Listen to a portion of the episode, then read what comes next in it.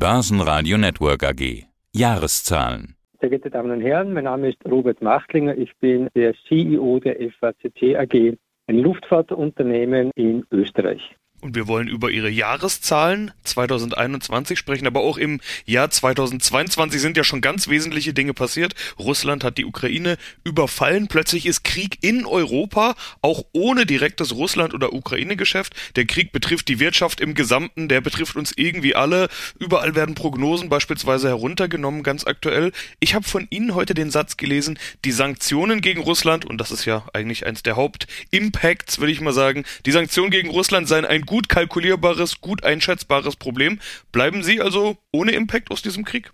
Das muss man etwas relativieren. Die globalen Einwirkungen im Bereich Energie, geopolitisch, äh, die sind nicht gut einschätzbar. Das möchte ich gerade rücken. Aber die direkten Auswirkungen auf unser Geschäft, auf das Geschäft der FACC mit russischen Kunden und den damit verbundenen äh, Geschäften, die sind schon sehr gut äh, kalkulierbar. Lieferketten sind natürlich betroffen, unter anderem Titan aus Russland habe ich gesehen, würde sie betreffen, aber auch andere Rohstoffe. Dazu haben sie Vorsorge getroffen, zum Beispiel mit Vorräten. Wie sehr sorgen sie sich um die Lieferketten und wie lange können sie mit ihren Vorräten denn gucken? Momentan ist ja beim Gas beispielsweise sogar ein richtiger Stopp, ein Embargo sozusagen im Fokus. Das könnte ja auch bei anderen Rohstoffen passieren.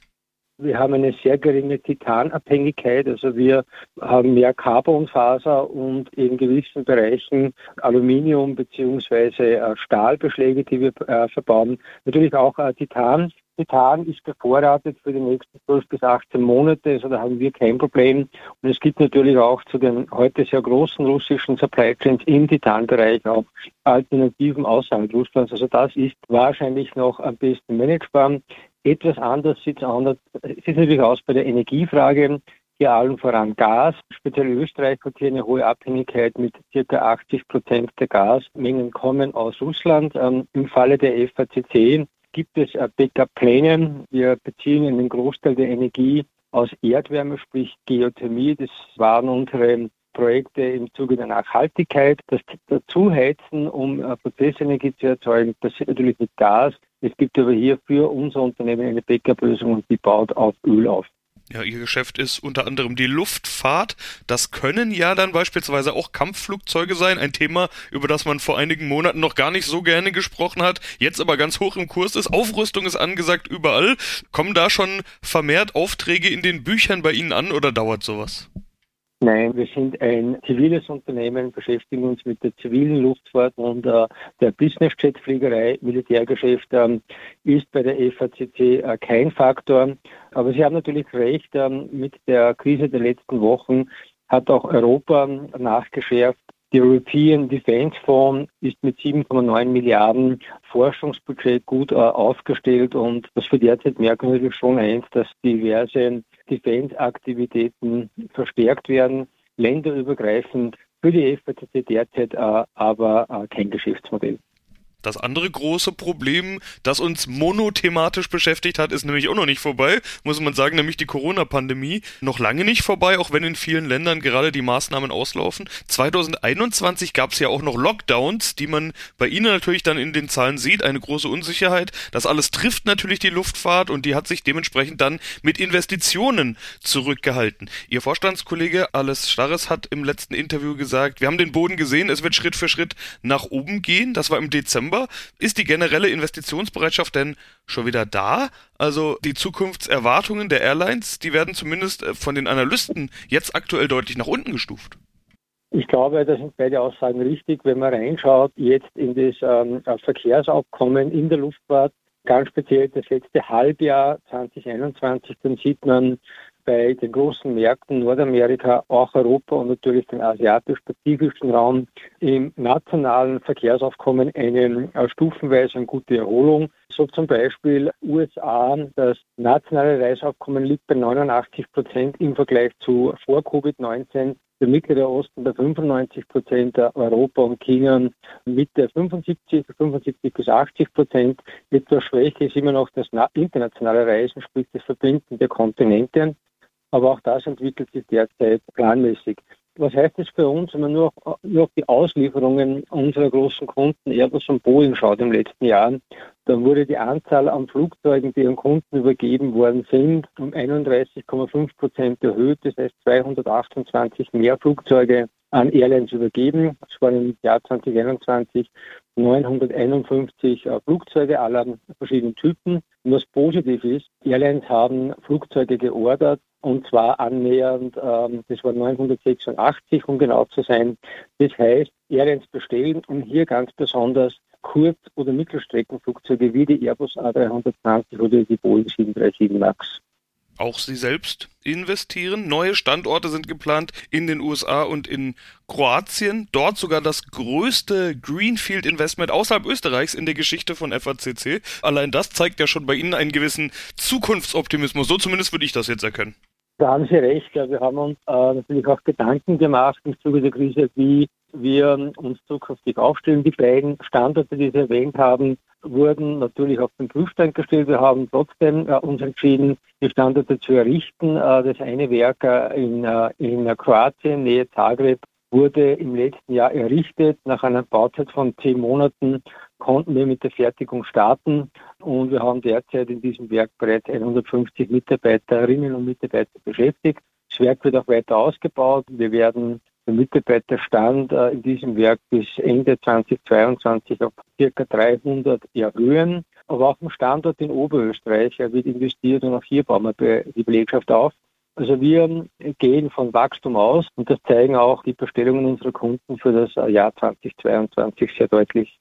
Nach der Vision 2020, über die wir in der Vergangenheit hin und wieder gesprochen haben, kommt die Unternehmensstrategie FACC 2030. Wichtiger Schritt in 2021 war zum Beispiel das Space-Thema mit dem Auftrag des Ariane-Projekts. Committed to the Sky ist ja der Slogan, also mehr Diversifizierung auf mehr Kunden verteilt, nicht mehr diese Handvoll großen Flugzeugbauer. Was ist denn im Bereich Space noch geplant? Der Bereich Space ist für uns zukünftig ein sehr wichtiger. Wenn man sich die Marktanalysen anschaut, dann hat der Space-Markt weltweit im Jahr 2020 ein Umsatzvolumen gehabt von 280 Milliarden US-Dollar. Dieser Markt wird bis zum Jahr 2040 auf 800 bis 1000 Milliarden wachsen. Und gerade unsere Leichtbautechnologie, ähm, die wir die letzten 30 Jahre für die Luftfahrtindustrie entwickelt haben, passt hier sehr gut rein. Gerade im Raumfahrtbereich ist Gewichtseinsparung im Trägersystem, sprich Rakete, ganz besonders wichtig. Wird das Trägersystem leichter, kann mehr Payload in ähm, den Weltraum transportiert werden. Für uns war der Einstieg in den Space-Bereich strategisch wichtig.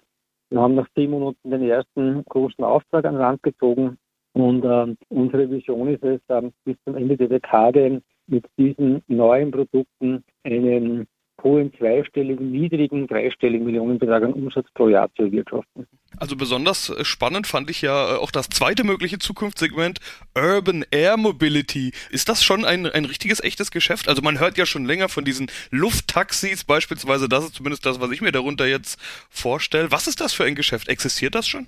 Das Geschäft ist gerade im Aufbau. Also es gibt heute die einen oder anderen Umsätze in der FACC im Jahr 2021 äh, einstellige Millionenbeträge, die wir damit gewirtschaftet haben, hauptsächlich aus Forschung, Entwicklung und Zertifizierungsaufgaben, die wir für unsere Kunden abgearbeitet haben, aber auch neben den Lufttaxi, das wir seit ähm, vier Jahren begleiten, IHANG 216, gibt es ein zweites äh, Projekt, das wir betreuen.